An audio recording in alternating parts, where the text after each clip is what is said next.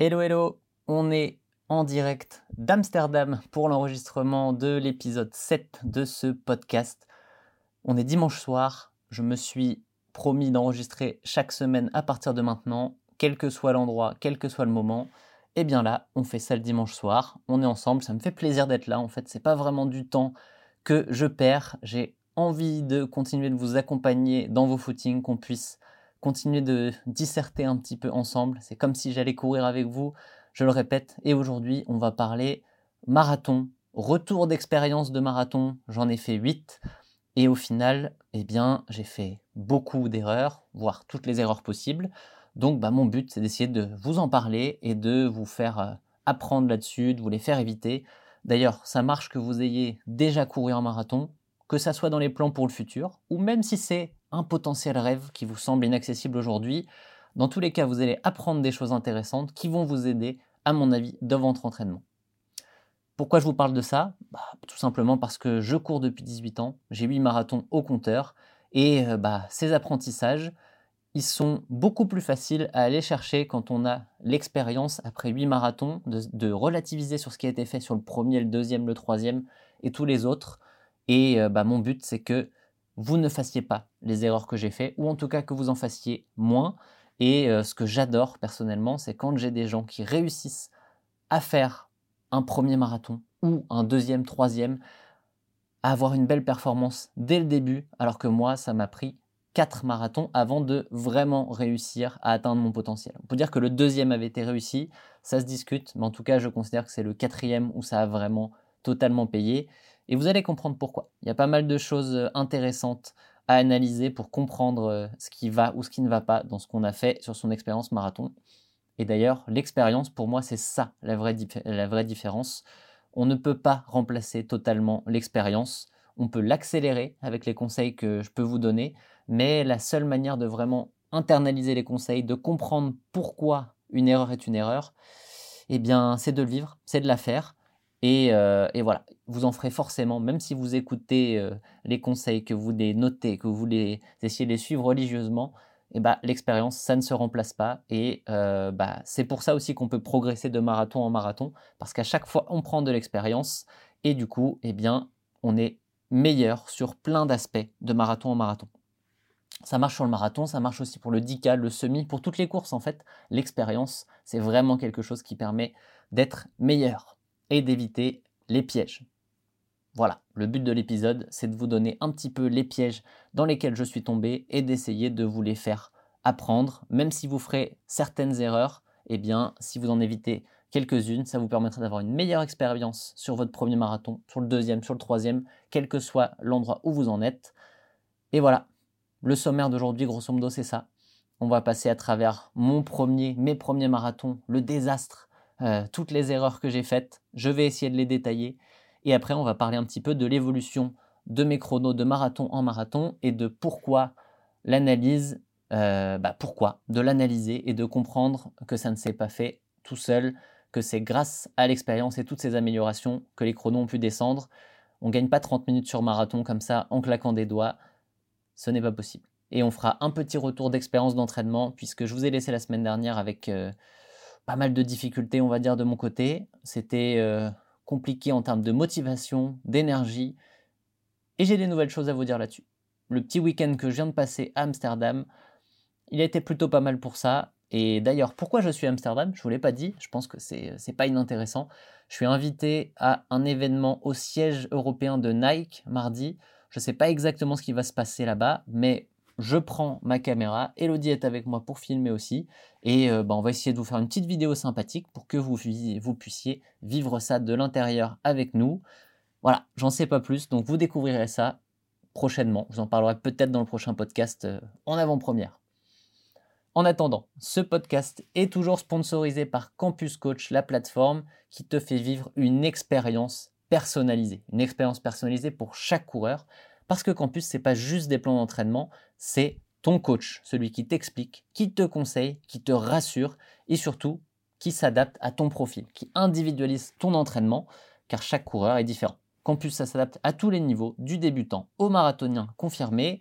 Si tu veux l'essayer, il y a des plans 12 semaines qui sont gratuits. Et pour ceux qui veulent l'entraînement individualisé aux petits oignons dès le début, eh bien, je vous offre le code Running Addict qui donne un mois gratuit à la plateforme Campus. Allez, on passe au marathon et je reprends ma petite bouteille. La petite gorgée d'eau dès le début. Je sais qu'on m'a dit que les gorgées d'eau, le café, pour certains c'était gênant dans un podcast et que ça pouvait se couper. D'autres m'ont dit ah c'était un petit moment, c'est dommage que tu le fasses plus. Et bah du coup on va reprendre le naturel et reprendre l'hydratation pour bien articuler. Voilà, on est parti, vous savez tout. Marathon, le premier a été un désastre. Donc désastre à relativiser évidemment. Vous allez me dire quel chrono? 3h08. 3h08, c'est pas un désastre, c'est un très beau chrono. Oui, mais il faut le remettre en contexte. Parce que ce 3h08, je l'ai fait alors que je courais déjà depuis plus de 10 ans. C'était en 2016, donc ça faisait 12 ans que je courais à raison de 3 à 5 fois par semaine. Donc c'est pas comme si j'avais fait 3h08 après un ou deux ans de course à pied. Si j'en étais à mes débuts, moi j'avais eu le temps de beaucoup progresser déjà. J'avais optimisé pas mal de choses sur mon profil, sur les distances courtes en tout cas. Et, euh, et voilà, et surtout quand je dis le désastre, c'est que j'ai fait toutes les erreurs possibles et imaginables. Tout ce qu'aujourd'hui j'essaye de vous raconter pour vous euh, faire gagner du temps sur vos courses, eh bien je l'ai fait. Et vous allez voir que la liste, elle est assez longue. J'en ai noté pas mal des erreurs que j'ai fait sur marathon. Et euh, bah, je vais essayer d'être exhaustif pour vous en donner le plus possible pour que vous compreniez que bah, y avait de la marche sur ce, sur ce 3.08 et que les 30 minutes de gagner viennent pas mal de l'évitement, l'évitement, je sais pas si on dit ça comme ça, du fait que j'ai évité toutes ces erreurs. La première, eh ben, elle est simple, c'est que je n'ai pas utilisé de plan d'entraînement adapté à mon profil. En réalité, sur ce premier marathon, je n'ai pas utilisé de plan d'entraînement du tout je me suis entraîné un petit peu à l'arrache, voire beaucoup à l'arrache. Et euh, bah, j'ai regardé, j'ai fait le compte. Sur ce premier marathon, grosso modo, je n'ai pas suivi de plan. Franchement, je n'ai pas vu de logique, je n'ai pas retrouvé de papier qui donnait un plan. Donc tout simplement, eh bien sans prépa, un marathon, c'est très compliqué. Je faisais du duathlon en même temps aussi et j'ai espéré faire du duathlon pendant l'été, un petit bout de prépa spécifique et arriver à faire mon premier marathon comme sur des roulettes. Et bien malheureusement, ça ne marche pas comme ça. Un marathon, ça se prépare. On doit être vraiment concentré dessus si on veut qu'il se passe bien. Et ça, bah, c'est un, un enseignement, vous allez me dire, c'est très logique si vous m'écoutez depuis un moment, mais il faut le rappeler, il faut revenir à la base. Et quand je parle de prépa, eh ben, il faut aussi qu'elle ait une durée suffisante. La mienne, elle a duré à peine 12 semaines. Et encore, comme je vous disais, il y avait du duathlon en même temps. Donc je pense qu'en réalité, j'ai même pas été capable de dire combien de temps je m'étais entraîné avec du focus marathon sur cette première prépa. Donc on était sur du ultra court. Et vous allez voir que dans mes prépas suivantes, ça a évolué et les chronos ont évolué aussi grâce à ça. Donc pour moi aujourd'hui, je conseille une prépa de 20 semaines minimum idéalement. Ça peut être 16 si on n'a pas le temps, mais 20 semaines minimum, ça nous laisse le temps de construire en douceur, sans se stresser, sans risquer de blessure pendant la prépa. Et euh, ça, c'est un objectif que j'aime bien mettre en avant parce que la prépa est agréable quand on, quand on a le temps de la faire. Ensuite, bah, cette première prépa, elle s'est faite aussi avec un manque de volume criant. Euh, je me suis entraîné trois fois par semaine pour faire ce marathon. Comme je le dis, c'est le grand minimum pour finir un marathon. Ça peut suffire, mais quand on vise un chrono de 3 heures, 3 entraînements par semaine, c'est quand même très limité. Et euh, bah, le 3 heures que je visais, forcément, j'ai pas pu aller le chercher parce que j'ai manqué de volume. À la fin, avec 3 entraînements par semaine, on ne peut pas faire énormément de volume. La preuve, moi j'étais entre 30 et 40 km par semaine sur cette prépa. Vous verrez que par la suite, le volume il a pas mal augmenté et que ça m'a aidé à mieux finir les marathons. Donc en termes de renforcement, bah, c'est simple, il y en avait zéro à l'époque. J'étais encore dans le, dans le déni du renforcement. Je vous dis souvent faites ce que je dis parce que je fais et que j'ai fait les erreurs dans le passé. Bah, je vous dis de faire du renfort aujourd'hui. En 2016, j'en faisais zéro, pas une minute de renfort dans l'année. J'ai regardé dans mon Strava, il n'y en a pas. Donc, eh bah, c'est pas étonnant que après le 30e kilomètre, j'ai fini à marcher et à alterner marche et course parce que je n'arrivais tout simplement plus à courir. Euh, mon, euh, mon mur, il a été d'abord musculaire. parce que je n'avais pas cette endurance musculaire qui se construit à la fois avec le renfort, à la fois avec les sorties longues, le volume de la semaine, bref, tout ce que j'ai déjà dit depuis le début, c'est ce qui permet d'être capable de tenir sur la fin du marathon, et je ne l'avais pas. Ensuite, eh bien, on a une erreur qui est assez commune aussi et qui est liée au fait de faire euh, une prépa courte, des sorties longues, pas assez progressives. Moi, j'étais sur du plus 20 euh, minutes par semaine sur, euh, sur cette première prépa. Et honnêtement, plus 20 minutes par semaine sur les sorties longues, c'est bah, beaucoup, beaucoup trop en réalité. Le corps n'a pas le temps d'encaisser correctement cette prépa. Attendez, je vais vous revenir un petit peu dessus parce que là, on est au marathon de Toronto et je veux regarder exactement ce que j'ai fait parce que, à mon avis, il n'y a pas beaucoup de sorties longues. Ça, je ne l'ai pas noté, mais j'ai un 26 km quelque part, j'ai un 21 au semi de Montréal. Bah, en réalité, euh, elles sont où les sorties longues? Il n'y en a même pas. Il n'y a pas de sorties longues. Je trouve ça abusé aujourd'hui de me rendre compte à quel point j'ai espéré pouvoir courir un marathon avec deux sorties longues de 22 km et une de 27. Donc en gros, j'ai fait une fois deux heures et j'ai considéré que ça allait suffire pour courir un marathon. Franchement, c'est déprimant de regarder ça euh, dans le futur. Vous le voyez, de moi-même, je suis déprimé. Si je voyais quelqu'un qui arrivait avec sa prépa marathon et qui me racontait ça aujourd'hui, je saurais même pas quoi lui dire, tellement c'est déprimant. Bref, heureusement, sur les prépas suivantes, ça a un petit peu évolué, mais j'ai quand même longtemps été dans une augmentation trop euh, rapide de la durée des sorties longues, ce qui augmente le risque de blessure, ce qui ne laisse pas suffisamment de sorties longues pour bien encaisser le volume, bien encaisser l'allure marathon et maîtriser tout ça. Et c'est pour ça que des prépas plus longues, 20 semaines, ça laisse aussi le temps de faire beaucoup plus de sorties longues. Voilà, donc sur ce premier marathon, clairement, il n'y a rien qui allait. Et du coup, bah, objectif mal choisi. J'ai pensé vouloir faire 3 heures sur ce premier marathon. J'avais littéralement aucune chance de faire 3 heures. Et en réalité, c'est presque un miracle que j'ai réussi à faire 3h08 parce que j'ai tenu jusqu'au 30e kilomètre euh, le chrono pour 3 heures. Et c'est après que j'ai euh, lâché, que j'ai perdu 8 minutes. Seulement 8 minutes, j'ai envie de dire. J'ai un souvenir de cette course euh, au mental, comme ça a été ultra dur, comme je le disais tout à l'heure. Marcher, courir, remarcher. La vision tunnel où en fait je ne sais même plus ce qui s'est passé sur les 5 derniers kilomètres, tellement je devais être dans le mal. voilà, c'est tout ce qu'on ne veut pas avoir sur un premier marathon. En plus, je n'avais pas vraiment étudié le parcours de la compète. Il y avait quand même deux, trois petits, deux, trois petites, pas côtes, mais deux petits faux plats que je n'avais pas anticipés et qui font mal quand on les découvre le jour J. Préparez votre parcours à l'avance, ça permet de ne pas se, de ne pas se rendre compte à la dernière minute d'éventuelles difficultés. Et mentalement, c'est dur quand on les découvre sur le parcours. Donc, étudiez bien tout ça avant. Prenez en compte aussi la météo potentielle. Moi, j'ai tout eu ce jour-là. Euh, on était fin octobre, on était censé être dans le frais. On a eu une journée chaude à, euh, je crois, 18 degrés au départ et 25 degrés sur la fin du parcours. Donc, bref, horrible, mais ça, ce n'est pas une erreur, c'est juste, juste un fait. Ça peut arriver, des conditions compliquées sur un marathon. Il faut faire avec et il faut aussi accepter d'abaisser peut-être un peu son objectif pour ne pas, euh, ne pas tomber dans les abysses du marathon.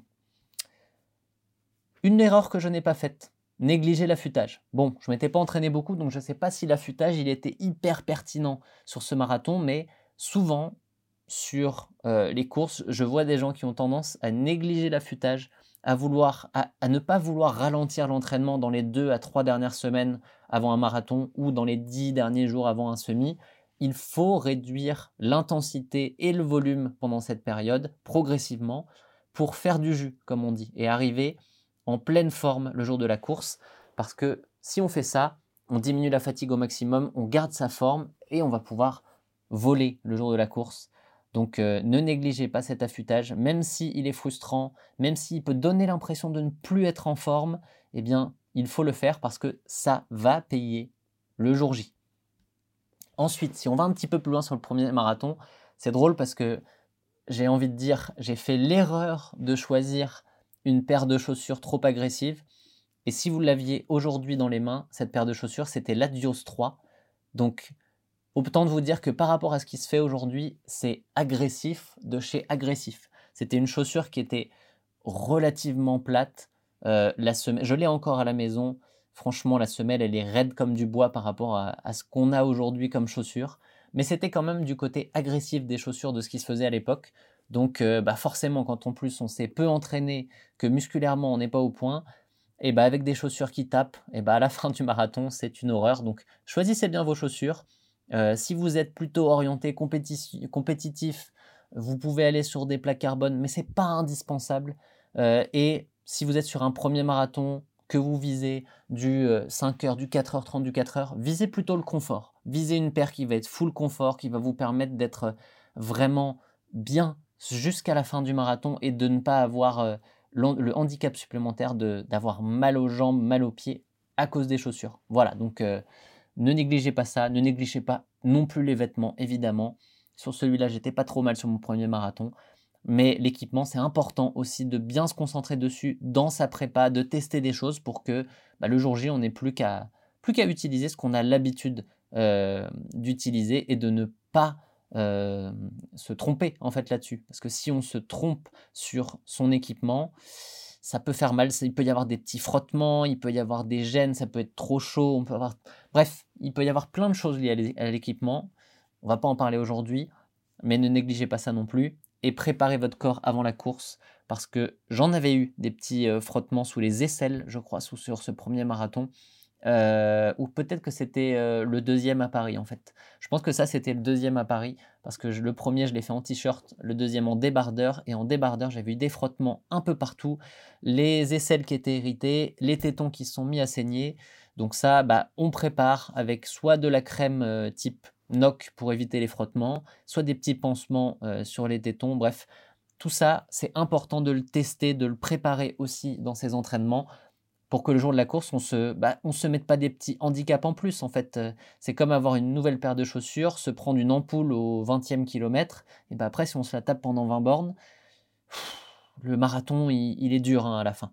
Et euh, bah, les frottements, les petites, tout ce qu'on va pouvoir maîtriser qui ne va pas se transformer en, difficulté supplémentaire le jour du marathon, il faut le faire. Parce que bah, c'est déjà suffisamment dur comme ça, un marathon. Donc euh, ne négligez pas les petits détails.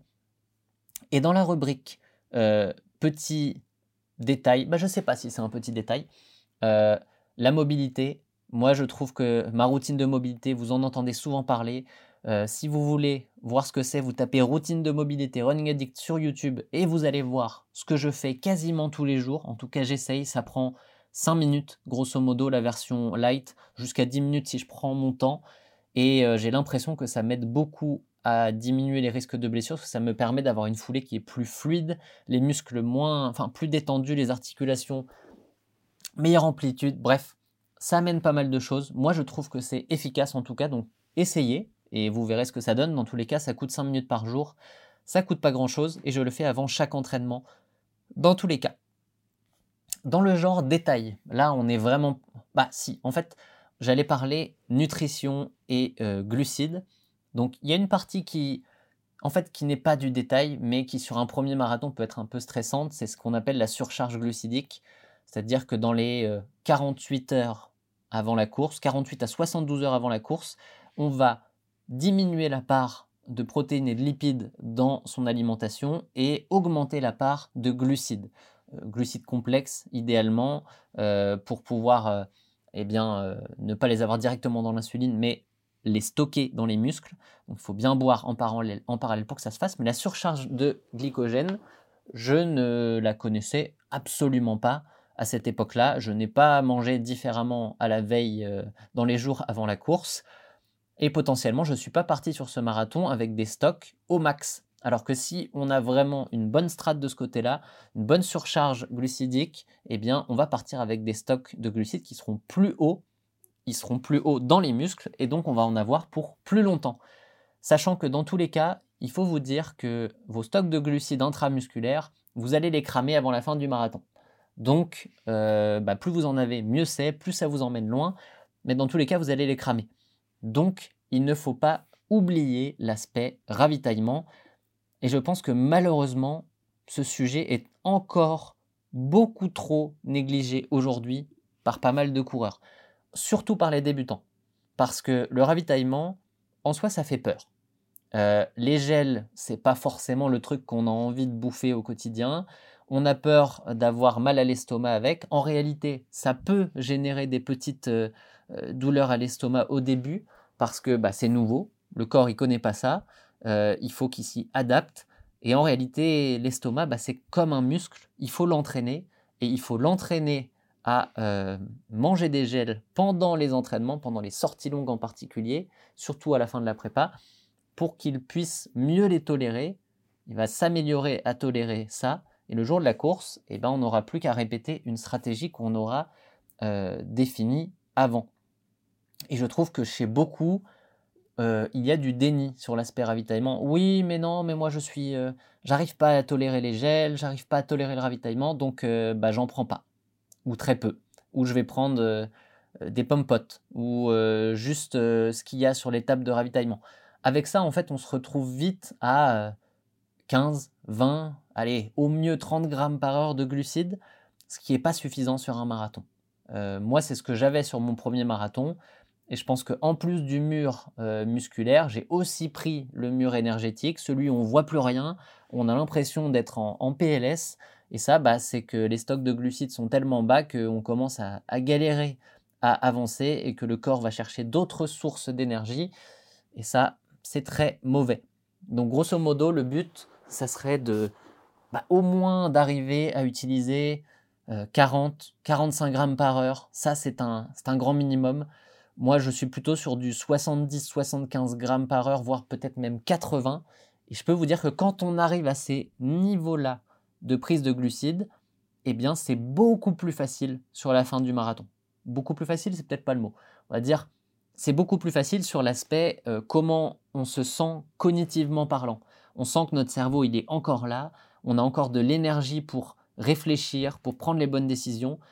Même si musculairement, ça peut être compliqué, comme mon marathon de Valence, j'étais dans le mal musculairement, mais en fait, en haut, dans la tête, dans le niveau d'énergie, j'étais encore là. Et ça, c'est grâce au ravitaillement. Donc, on pourra y revenir. J'ai déjà fait des vidéos là-dessus, il y a des articles sur le blog aussi, mais le ravitaillement, il faut surtout pas le négliger et il faut pas s'y prendre euh, trois semaines avant la course. Voire pire, euh, quand je suis sur les salons, j'ai très régulièrement des questions sur qu'est-ce que je dois faire comme ravitaillement demain. Et autant vous dire que là, j'ai la goutte qui commence à couler le long du visage parce que je me dis qu'est-ce que je réponds? Est-ce que je réponds la vérité de bah t'es dans la merde? Parce que si tu t'es pas soucié de ton ravitaillement avant le samedi, juste avant ton marathon, eh bien ça va être une sacrée galère ta course. Soit j'essaye de broder quelque chose et de dire bah fais au mieux, fais ce que tu as testé pendant la même si je sais qu'en face on a quelqu'un qui n'a pas vraiment testé. Bref, je ne sais pas quoi répondre à ces, à ces personnes, ça m'attriste et euh, j'essaye de le répéter. On est le 11 février à l'heure où j'enregistre. Si vous faites le marathon de Paris, c'est encore dans deux mois. Vous avez largement le temps de tester. Tester un premier gel. Euh, perso, j'utilise la marque Morton en course parce que c'est ce qui me permet d'aller jusqu'à du 80 grammes par heure. À l'entraînement, les boissons, j'utilise aussi du meltonique. Bref, testez des différentes solutions. Vous verrez en fait ce qui correspond pour vous. Et, euh, mais ne, ne, vous dites pas que le ravitaillement c'est pas fait pour vous, car ça c'est juste se mentir. Tout le monde peut tolérer du ravitaillement, plus ou moins selon les personnes, mais dans tous les cas, si on n'essaye pas, qu'on n'essaye pas d'habituer son corps à ingérer de la nourriture pendant la course, eh bien on n'y arrivera pas plus dans deux mois. Et ça sera une fin de course qui sera difficile à cause de ça. Et j'aimerais vous éviter ça. Attention à ne pas faire l'inverse non plus. N'écoutez pas, euh, ne vous dites pas, ah Nico, il fait 70 à 80 grammes par heure, boum, je vais essayer ça. Ça, c'est une, très très mauvaise idée aussi. Il faut y aller très progressivement quand on teste le ravitaillement. Le 30 grammes par heure au début, le 1 gel par heure, bah, ça peut être un bon test pour une première sortie, voir comment ça se passe. Et après, on passe à, un gel toutes les 45 minutes, par exemple, pour voir comment ça marche. Et on peut aussi ajouter de la boisson à côté pour compléter, avoir encore plus de glucides. Moi, c'est ce que je fais. J'alterne gel et boisson sur un marathon. Je prends entre 3 et 4 gels de 25 grammes et euh, de 40 grammes, mais qui font 25 grammes de glucides. Bref, 3 à 4 gels Morton et 750 euh, millilitres de boisson qui me font au total, bah, faites les calculs, hein, mais mon 75 à 80 grammes par heure de glucides. Mais n'y allez pas du jour au lendemain, sinon tout ce que vous allez faire, eh bien, c'est finir aux toilettes. Parce que votre, votre estomac va pas être habitué, il va pas réussir à faire avec, et vous allez juste galérer là-dessus. Donc l'estomac, c'est comme un muscle, c'est ça qu'il faut retenir, c'est qu'il faut le confronter régulièrement à quelque chose, donc à la prise de gel, potentiellement même deux fois par semaine. Vous pouvez en prendre aussi un sur vos séances de fractionné. Ça fera pas de mal euh, pendant la séance, que ça vous donnera un petit coup de boost, un petit coup d'énergie en plus sur des grosses séances. Et ça vous permettra aussi de tester, enfin d'améliorer votre tolérance à l'ingestion des gels. Donc euh, bah voilà, ça peut être une petite astuce. Aussi le faire sur la séance de fractionné, ça fait deux fois dans la semaine où on teste son ravitaillement. Voilà, j'ai pas mal passé de temps sur le ravitaillement, mais en réalité, je pense que c'est tellement indispensable qu'il euh, faut insister là-dessus. L'hydratation, ça l'est aussi. Euh, un peu moins, j'ai envie de dire. Faire trop sur l'hydratation, eh bien, euh, c'est souvent ce qui est fait. On se dit, oh là là, c'est hyper important, il faut que je boive beaucoup. Alors, oui, il faut boire, mais ça ne sert à rien de boire énormément. Vaut mieux arriver légèrement déshydraté sur un marathon que beaucoup trop hydraté, avoir bu beaucoup d'eau et finir dans ce qu'on appelle l'hyponatrémie. Moi, si vous regardez, au total, je prends 750 ml de boisson Morton, donc 750 ml d'eau. Et si j'ai l'occasion, quelques petits gobelets où on ne boit pas grand-chose sur le parcours, hein, comptez surtout pas sur les gobelets pour euh, votre hydratation. Sauf si vous vous arrêtez pour marcher et vraiment prendre l'intégralité du gobelet. Sinon, vous buvez vraiment très peu. Mais au, global, je pense que sur 2h30 de marathon, si je bois un litre, c'est déjà euh, c'est beaucoup de mon côté. Donc euh, vous voyez qu'il n'y a pas besoin de boire des quantités astronomiques. voilà, je pense que j'en resterai là sur l'hydratation aujourd'hui. C'est un sujet en lui-même et je ne veux pas rentrer trop là-dessus. On pourra y revenir. Dans tous les cas, c'est pareil. Ça, j'ai des contenus si vous voulez aller y aller. Et n'hésitez pas à poser des questions sur le sujet sur Insta si ça vous intéresse. En attendant, un autre point que je trouve important et que je n'arrivais pas forcément à gérer sur mes premiers marathons, eh bien, c'est le stress d'avant-course. Euh, j'avais un stress d'excitation, mais aussi un stress de, bah, un stress de je suis pas prêt, je pense. Parce que quand je regarde les prépas, surtout le premier, bah, j'étais pas prêt avant ce premier marathon. Donc c'est normal d'être stressé quand on n'est pas prêt. Euh, c'est pour ça que je vous dis, faites tout bien, faites votre petite prépa longue, testez les ravitaillements avant, faites votre plan de course, euh, étudiez tout ce que vous pouvez étudier largement avant la course. Comme ça, le samedi, bah, tout ce qui vous reste à faire, c'est vous reposer tranquillement. Et après, bah, oui, vous allez peut-être stresser un peu. C'est normal. C'est un enjeu, vous avez envie d'être euh, au taquet le jour de votre course. Donc oui, c'est normal d'avoir un petit peu de stress, d'excitation. Mais essayez de ne pas tomber dans, le, dans les pensées noires, dans le stress négatif. Dites-vous que si vous avez tout bien fait avant la course, ben en réalité, il n'y a pas de raison euh, que ça se passe vraiment mal. Euh, vous avez juste à exécuter votre plan. Et si vous êtes dans une bonne journée, ça se, passera, bien. Si vous êtes dans une moins bonne journée, ça se passera peut-être un peu moins bien. Si c'est votre premier marathon, vous allez découvrir des choses. Mais déjà, c'est que de la course. D'une, ça il faut bien se le dire. Vous êtes là, c'est un loisir, donc euh, il faut essayer de se dire qu'on est là pour s'amuser avant tout. Et de deux, ben oui, c'est dur le marathon, les autres courses aussi, hein, parce que je trouve que le 10 km est tout aussi dur de mon côté, c'est un autre sujet. Mais oui, c'est dur, mais en même temps, c'est pour ça qu'on est venu, c'est le petit challenge qu'on euh, s'est mis, et du coup, bah, c'est aussi un plaisir là-dedans, et il faut essayer de ne pas se, se, mettre totalement dans, dans, le, dans, dans un stress négatif qui ne qui, qui n'aide pas. Je sais que c'est facile à dire, mais euh, passez du temps avec euh, vos proches si vous êtes à la veille du marathon et que vous pouvez. Regardez des petites séries, essayez de penser à autre chose. En fait, passez pas votre journée à penser marathon, sinon c'est sûr que, que, le stress y monte euh, largement avant le départ. Bref, si je vais un petit peu plus loin, erreur que j'ai faite aussi sur ce premier marathon, eh bien regardez ma montre GPS et regardez le, kilométrage grâce à cette montre. Le problème, c'est que bah, j'étais bien en avance, euh, enfin ma montre était bien en avance sur la réalité, puisque comme souvent, la montre GPS, elle n'enregistre pas exactement la distance, et euh, on se retrouve souvent à 43 km au lieu de 4295. Donc en fait, les chronos que j'avais en tête, bah, j'avais 800 mètres d'écart avec, euh, avec la réalité. Et ça, bah, ça, peut, donner des déceptions. Typiquement, moi j'étais déjà plus sur le 3 heures quand, quand j'ai vraiment craqué au 34e, alors que je pensais que j'étais encore dessus. Mais en fait, j'étais déjà très très loin. Bref, c'est les petits détails, mais fiez-vous aux bornes kilométriques, quelle que soit la course, que ça soit un 10 km, un semi, un marathon. Ne vous fiez pas à votre montre, regardez les bornes kilométriques sur le parcours pour savoir où vous en êtes et calculer vos chronos si vous avez besoin. Et voilà. Et pour la gestion de course, eh bien, je pense qu'on pourra en faire un épisode complet parce que la gestion de la course en elle-même, c'est un beau sujet. J'en ai déjà parlé plusieurs fois, mais je pense qu'en podcast, ça laissera le temps d'aller un petit peu plus loin. Donc, euh, bah, n'hésitez pas à me dire si ça vous intéresse euh, qu'on revienne un petit peu sur le sujet gestion de la course du jour J, parce que c'est pas inintéressant.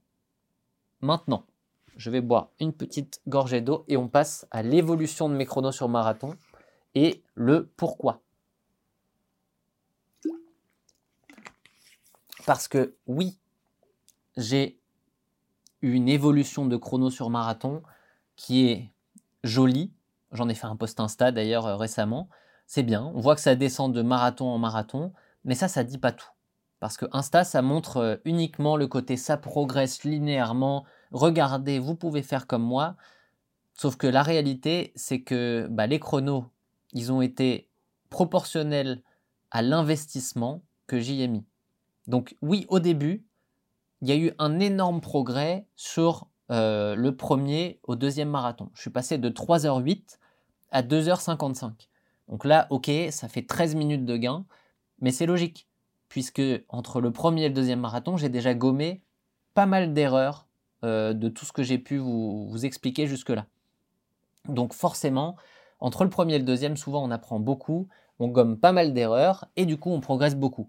Mais après, il a fallu continuer de gommer, pardon, il a fallu continuer de gommer les erreurs ensuite et bah, surtout euh, rajouter des choses. Vous allez voir. Parce que la première prépa, eh bien, je l'ai dit tout à l'heure, on parle de 3 entraînements semaine, 30 à 40 km maximum, plus du vélo, sur même pas 12 semaines, pas de renfort. Bon, on pouvait pas faire beau, on ne pouvait pas faire bien pire. Deuxième prépa, 2017. On est 6 euh, mois plus tard, au marathon de Paris 2017. Là, j'ai fait une prépa de environ 12 semaines. 4 à 5 entraînements par semaine, 50 à 80 km. Donc 50 euh, km au début, 80 sur la plus grosse semaine, toujours pas de renfort. Et ça donne 2h55. Donc bon, là, on se rend compte que c'est pas mal.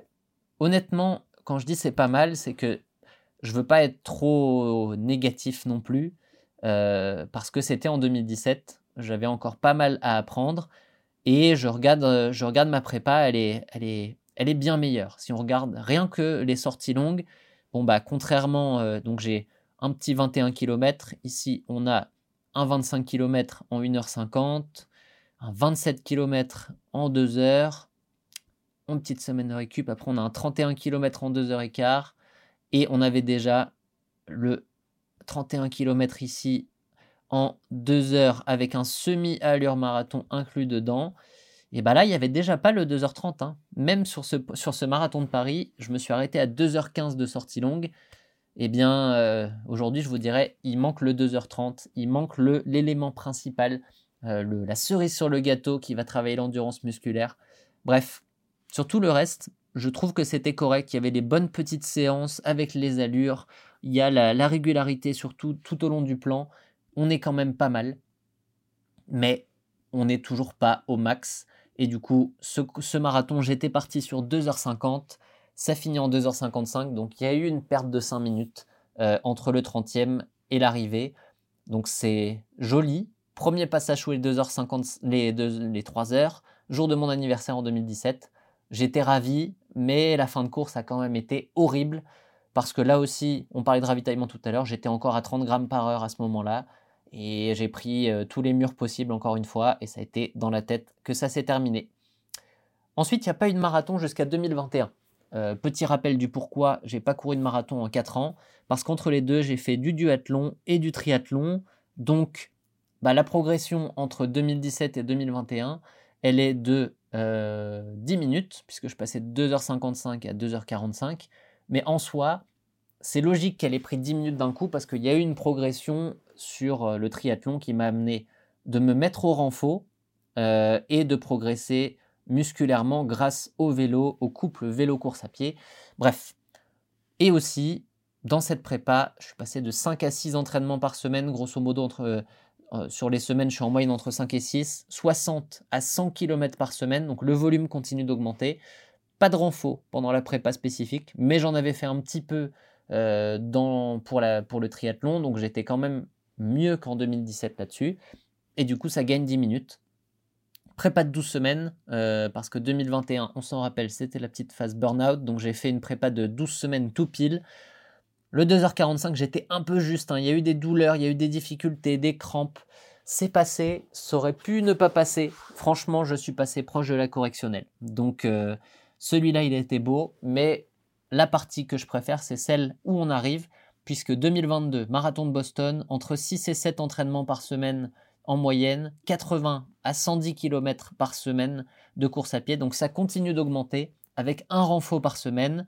Et là, on passe à 2,42 sur le marathon de Boston, ou 2,41 et des brouettes. Et euh, c'était solide sur ce parcours-là.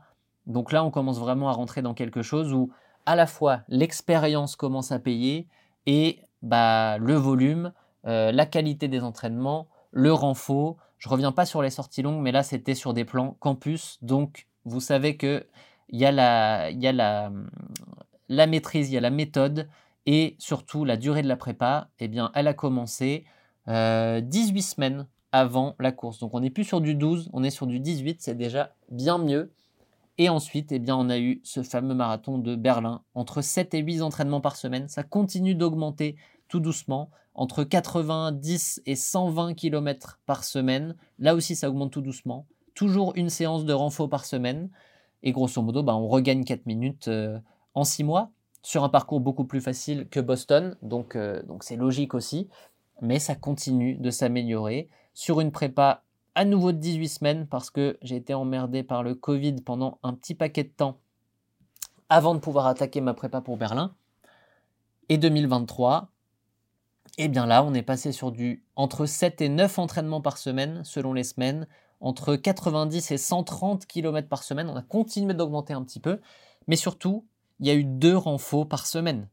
La grosse différence, c'est que j'ai ajouté une séance de renfort, et ça, eh bien, ça n'a pas payé autant que je voudrais sur l'aspect sensation sur le fin, la fin du marathon, mais sur les sorties longues, les 2h, 2h15, 2h20, 2h30 et même 2h40, j'ai senti que j'étais beaucoup plus fort. Ça juste pas, ça s'est juste pas transformé le jour de la course même si tenir 25 bornes, euh, oui, tenir, euh, non, tenir 15 bornes en ayant les cuisses explosées, ça, il n'y a pas de secret, ça vient forcément du couple renfort sortie longue. Bref, tout ce que je veux dire avec ça, c'est que bah, les chronos, ils ont été se chercher aussi avec un peu plus, un peu plus d'investissement à chaque fois. Euh, ça vient pas tout seul, mais c'est l'expérience, je trouve, le plus important parce que j'ai, ce que j'ai dit au début, en fait, je savais pas comment marchait le marathon.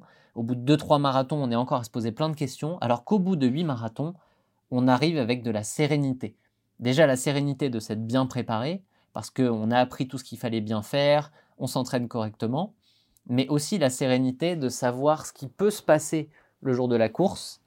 Donc ça, c'est inestimable en fait, d'avoir euh, emmagasiné l'expérience de 7 ou 8 marathons et de se dire, attends, je connais tous les scénarios ou presque, et euh, je vais être capable de m'adapter parce que je vais être capable de faire avec. Euh, donc, pour moi, la, morale, c'est de, de se laisser le temps. Laissez-vous le temps de prendre de l'expérience.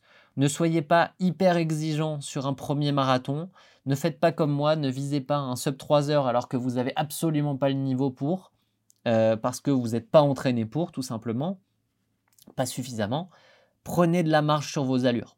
Si vous êtes sur le campus, que vous avez un premier marathon et que vous voulez vraiment avoir une belle expérience, eh ben, prenez un chrono qui est 5 euh, à 10 minutes en dessous de ce qu'on vous propose.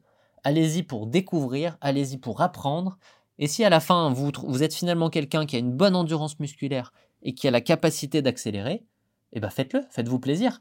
Franchement, dans ce sens-là, c'est toujours plus plaisant euh, de faire ces courses. C'est dur d'accepter de partir un cran en dessous, mais en réalité, on devrait le faire dès qu'on a le moindre doute sur sa capacité à tenir le rythme. Voilà. Et puis après, une fois que vous avez couru, ça marche quelle que soit la distance, hein, mais faites l'analyse honnête de ce qui a été et de ce qui n'a pas été et trouvez vos axes d'amélioration pour la prochaine course. Notez-les, travaillez-les et vous verrez qu'en fait, avec ça, bah oui, il va y avoir des progrès linéaires de course en course. Pourquoi moi ça fait 4 marathons de suite où ça progresse de 4 minutes à chaque fois? Parce qu'à chaque fois on se dit, bon, je me dis, bah là, ok, ça s'est passé comme ça, je pourrais aller travailler ça et ça, ça je pourrais améliorer ce petit détail-là, et au final, bah, cumuler tous ces petits détails vont faire gagner des secondes qui se transforment en minutes, et euh, au global, c'est comme ça qu'on gagne 35 minutes en partant de 3h08 et aujourd'hui en étant à 2h33. Ça me paraît totalement fou et en même temps, pas tant que ça. Et en même temps, je me dis, bah, c'est juste logique et c'est juste agréable de se dire que le marathon, la course à pied en général, mais en particulier les longues distances, bah, en fait, c'est principalement euh, l'énergie qu'on y met, l'intensité qu'on va se. Enfin, ouais, l'énergie qu'on y met et l'implication, c'est ça que je cherchais comme mot, l'implication qu'on va mettre dans son entraînement qui va pouvoir payer si on est patient, qu'on se laisse le temps de progresser et qu'on ne veut pas faire ça du jour au lendemain. Moi, c'est un marathon par an, deux marathons par an, grand max euh, en 2022, et euh, c'est 4 minutes par an, grosso modo. Et c'est très bien, 4 minutes par an. À un certain niveau, faut pas espérer beaucoup plus, c'est déjà beaucoup. Ne pas oublier aussi qu'on est tous des amateurs, avec la vie stressante qui va avec chacun pour ses raisons. Ça peut être professionnel, ça peut être euh, familial si on a des enfants. Euh, et, voilà, il faut faire avec, il faut être indulgent là-dessus, mais on peut quand même faire de belles choses. On ne va pas optimiser au maximum tout ce qu'on fait, mais on peut quand, quand même faire de belles choses, avoir une belle progression, être fier de soi, et c'est le plus important. Voilà. Maintenant, on revient en 2024 et euh, bah on va finir par des petites expériences d'entraînement. Il n'y en a pas beaucoup, mais quand même, je voulais revenir sur euh, bah, ce qui s'est passé dans cette semaine d'entraînement parce que pour moi, c'est pas inintéressant. On s'était laissé sur une période euh, très compliquée où la motivation et l'énergie eh bah, étaient super dures à trouver. Ça fait presque un mois que je galère là-dessus à, à réussir à m'entraîner correctement en fait. Et là, on est dimanche soir. Je viens d'enregistrer une semaine à 90 km au compteur. Vraiment pas si mal.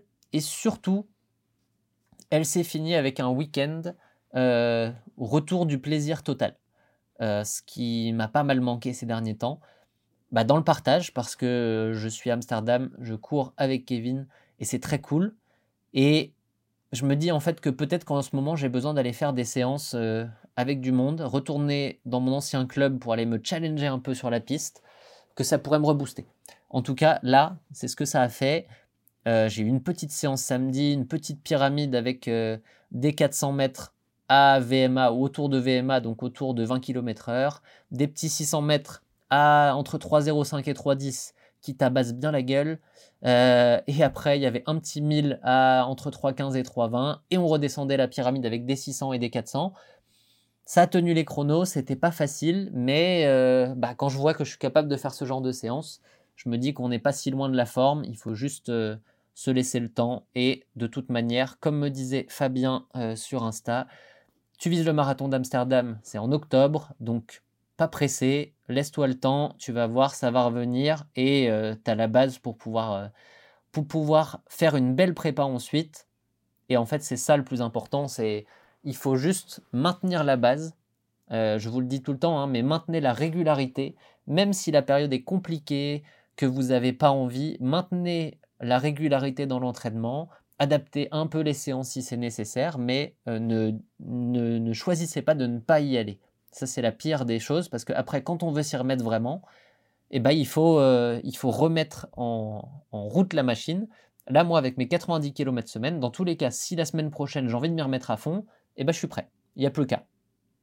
Et une chose qui m'a rassuré aussi, bah, c'est euh, cette sortie d'aujourd'hui, de dimanche, de ce matin, j'avais 1h20 de sortie longue, donc sortie longue hors saison, hein, donc pas très très longue.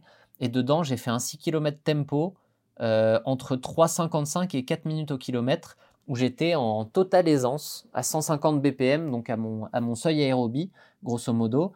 Et je me suis rappelé justement, bah, en pensant au podcast que j'ai enregistré aujourd'hui, à mon premier marathon où en moyenne j'avais couru à 4,20. Donc euh, là, j'étais en aisance à, 300, à 3,55 alors que mon premier marathon c'était à 4,20. Et euh, si je vais plus loin, même si je remonte à 2014, bah, j'avais galéré, j'avais tout donné pour passer les 1h25 sur euh, le semi de Paris. Je ne sais plus si j'étais passé sous les 1h25, mais en tout cas 1h25, c'est autour de 4,00 au kilomètre et j'étais à bloc pour faire ça. Et là, bah, je pense que j'aurais pu faire un semi en 1h25 sans problème aujourd'hui. Encore une fois, le message, c'est soyez patient, soyez régulier et vous allez voir que les progrès vont venir. Ça prendra plus de temps que ce que vous avez envie que ça prenne parce que tout prend plus de temps. Le corps humain n'est pas une machine, il a besoin de temps, d'encaisser des entraînements au fur et à mesure. Ça prend des mois, ça prend des années. Mais en tout cas, si vous êtes encore là 5, 10 ans après, je peux vous garantir que vous aurez un joli niveau, vous serez fier de ça.